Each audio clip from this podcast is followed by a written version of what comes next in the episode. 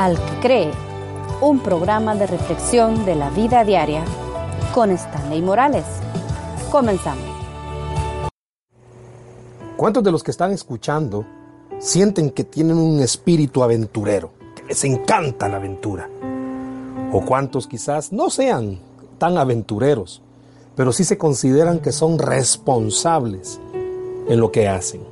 Sea aventurero o sea que usted tenga un espíritu muy responsable, ¿con qué tanta importancia toma el tema de seguir al Señor, de vivir para Dios? Jesús lo dijo, Marcos capítulo 8, verso 34, si alguno quiere venir en pos de mí, niéguese a sí mismo y tome su cruz y sígame. Muchos teólogos han tratado siempre de explicar este verso. No lo haremos, no explicaremos este verso, vamos a aplicarlo. ¿A qué se refería el Señor Jesucristo cuando dijo que tomáramos la cruz y lo siguiéramos? Leyendo una historia Dice, mi ex vecino a menudo hablaba acerca del juego de la vida. Y puedo entender por qué lo hacía. Es parte de la naturaleza humana enfocar la vida como un gran juego que consta de un montón de otros pequeños juegos. Competir puede ser divertido, emocionante y estimulante. Compiten en los trabajos, compiten en los estudios.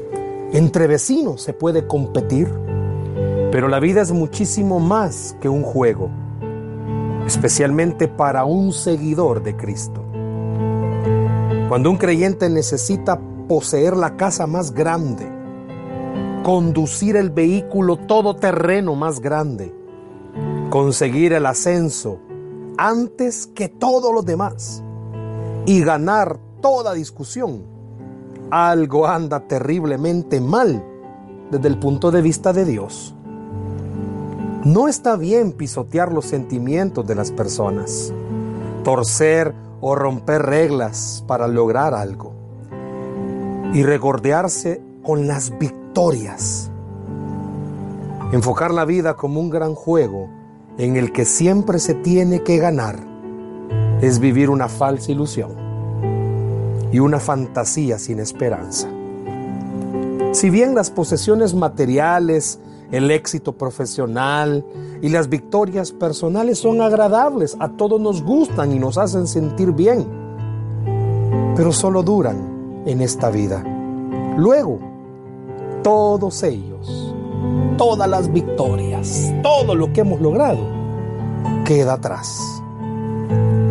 Jesús mandó a sus discípulos que se negaran a sí mismos, que se identificaran con su cruz y le siguieran negándose a sí mismos, lo cual para algunos de ellos significó incluso la muerte. Conocemos historias que muchos de los discípulos de Cristo dijeron sí al Señor y no a sí mismos. Y eso los llevó hasta la muerte, y muertes muy dolorosas.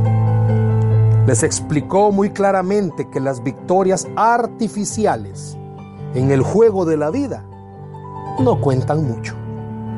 Lo que realmente cuenta es lo que se hace para el Señor. Está bien que usted obtenga un ascenso.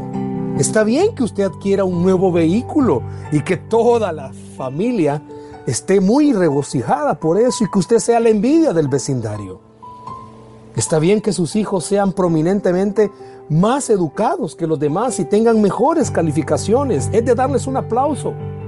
Es de admirar que con quizás poco estudio usted ha logrado llegar muy lejos.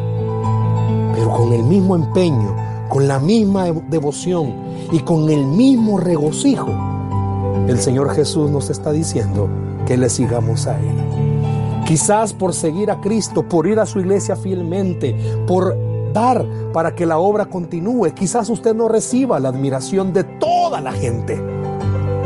Pero téngalo por seguro usted está recibiendo un aplauso celestial porque está poniendo su mirada en la cruz de Cristo, que es la que verdaderamente nos da el triunfo y nos hace sentir especiales.